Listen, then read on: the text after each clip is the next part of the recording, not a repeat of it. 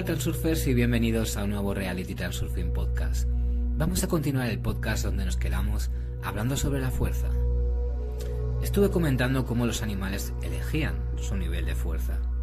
Incluso entre quienes optaron por las alas, las preferencias de fuerza varían ampliamente. Tomemos para comparar dos de los ejemplares más interesantes, el murciélago y el zorro volador. El murciélago es una de las criaturas más perfectas y misteriosas creadas por la naturaleza.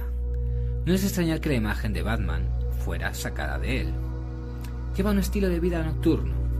Tiene visión directa. Como referencia, la visión directa es la capacidad del cerebro para percibir la realidad sin la ayuda de los ojos, es decir, directamente. Esto, así como otras habilidades, se enseñan en la escuela Bronikov. La visión directa de una persona en un sueño es un sueño en estado de vigilia. En un sueño ordinario, solo vemos la parte no realizada del espacio de variantes. La visión directa nos permite percibir sin la ayuda de los ojos tanto los componentes metafísicos como físicos de nuestro mundo, con diversos fenómenos resultantes. Todas estas habilidades están profundamente bloqueadas, pero con la ayuda de un entrenamiento especial pueden revelarse. Esto, o más, es más fácil para los niños, en los adultos es bastante difícil, pero también es posible. En la comunidad científica, existe la opinión de que los ratones se orientan en el espacio mediante ecolocalización ultrasónica. Sin embargo, esto es muy cuestionable. Nadie sabe realmente por qué los ratones necesitan ecolocalización. La mayoría de los murciélagos se alimentan de insectos, cantando canciones durante el vuelo principalmente nupcial. No todas estas canciones son audibles para una persona ya que su frecuencia puede estar por encima del umbral de nuestra percepción. Pueden entrar en anabiosis, mientras dure la existencia de condiciones ambientales desfavorables. El zorro volador es tanto nocturno como diurno. Se alimenta principalmente de frutas, néctar, flores. La envergadura alcanza un metro y medio. Vuela torpemente, pero planea bien los zorros no son capaces de caer en animación suspendida. No tienen visión directa ni ecolocalización. Viven en manada. Son escandalosos constantemente entre ellos, pelean, hacen mucho ruido y cometen todo tipo de malas conductas. Si el ratón y el zorro pudieran encontrarse charlar, algo como el siguiente diálogo podría tener lugar entre ellos. Soy un zorro volador. ¿Y quién eres tú? Yo soy un murciélago. Ay, pobre animal, eres un fenómeno. Mírate, tienes un hocico peludo desagradable, barriga peluda, cola de caballo corta. Yo tengo, ya ves. ¿Y tú qué bonitas orejas? No como tus divertidas membranas. Y tengo, yo tengo ecolocalización, aunque puedo ver perfectamente bien en la oscuridad sin ella. Por alguna razón, a todos les pasó por la cabeza que con la ayuda de la ecolocalización se puede navegar en el vuelo. ¡Qué idiotez! Es como un ciego con un bastón buscando hongos en el bosque.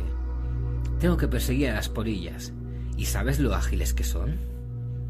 ¿Por qué necesitas la ecolocalización?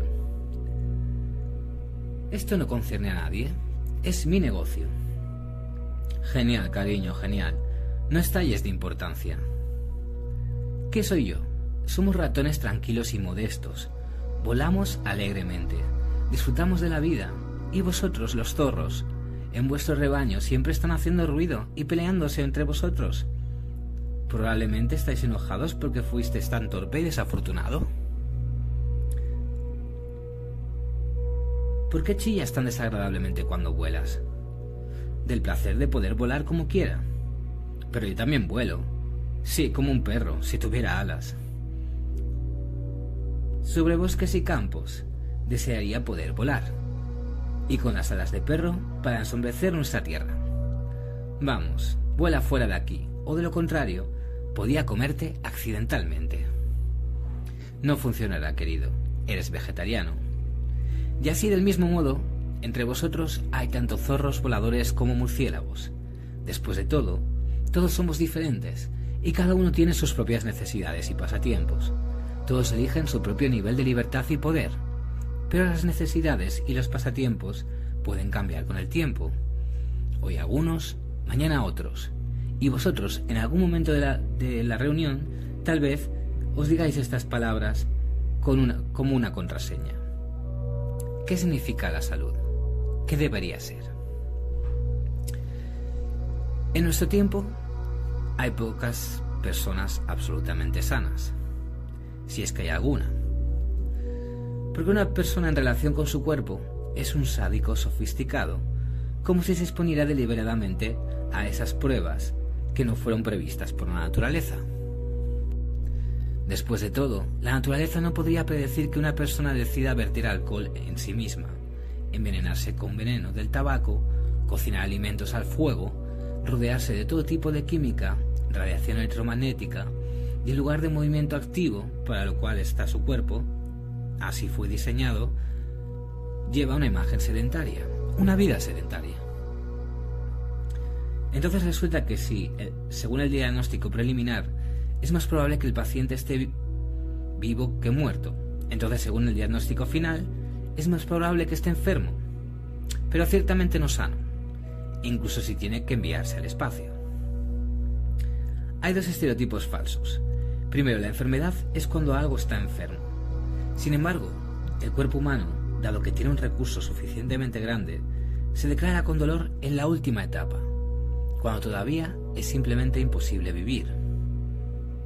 En segundo lugar, los médicos y los medicamentos pueden curar la enfermedad. No nos referiremos a los daños corporales como una enfermedad. El término averías que pueden repararse es más apropiado aquí. Pero el problema es que estamos acostumbrados a arreglar casi todas las enfermedades. En otras palabras, aplicar los métodos de la medicina de emergencia a las enfermedades crónicas.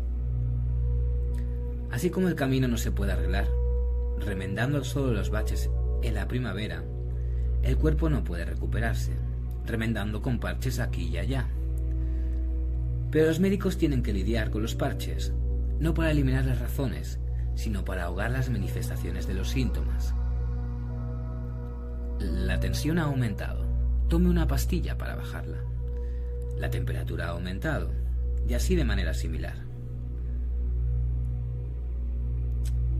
Digamos que el estómago se enfermó. Aplástalo. Apareció una tos. Me duele la cabeza. Apágala. Hay muchas formas de hacer que el cuerpo se calle.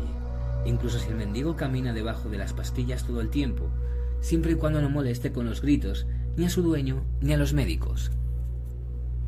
¿Qué más queda? ¿Cómo se puede curar a una persona, un hijo de la naturaleza, que ha violado todas las leyes de la naturaleza?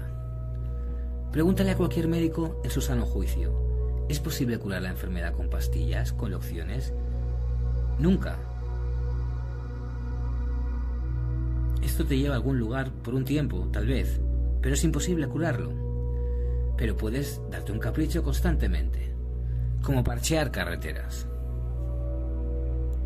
¿Cuál es la salida de la situación?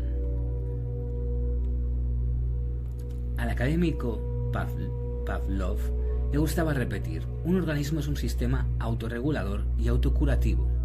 Se curará a sí mismo, pero para ello necesita crear condiciones que sean naturales para su funcionamiento normal, tal como las proporciona la naturaleza. Las principales de estas condiciones son la nutrición natural y el ejercicio. Ya he hablado muchas veces de nutrición. En esta ocasión nos centraremos en la necesidad de una actividad física adecuada. En principio, todo el mundo sabe que el movimiento es necesario. Este es un estereotipo familiar. Pero ¿por qué se necesita exactamente el movimiento? Casi nadie piensa, solo porque este hecho está fuera de toda duda.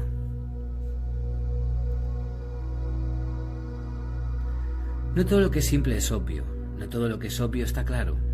Aquí intentaré dar una respuesta breve e inteligible para que lo obvio también sea comprensible.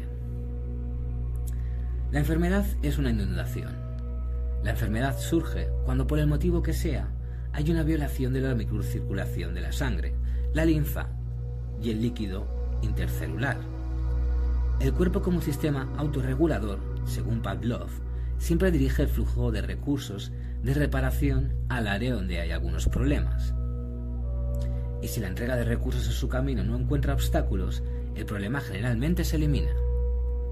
Pero cuando la capacidad del lecho del río no puede hacer frente a los volúmenes de emergencia, hay un derrame, una inundación, un estancamiento, una inflamación.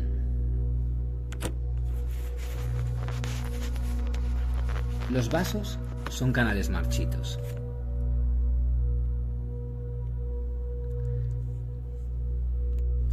En las personas que llevan un estilo de vida sedentario, las redes venosas y capilares no están desarrolladas.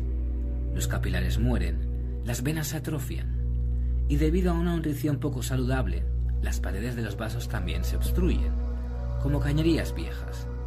Como resultado, ni siquiera los ríos mismos se secan sino sus canales no reciben suficiente sangre.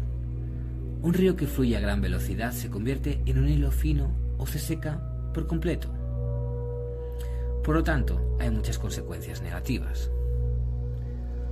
Los músculos son remeros costeros.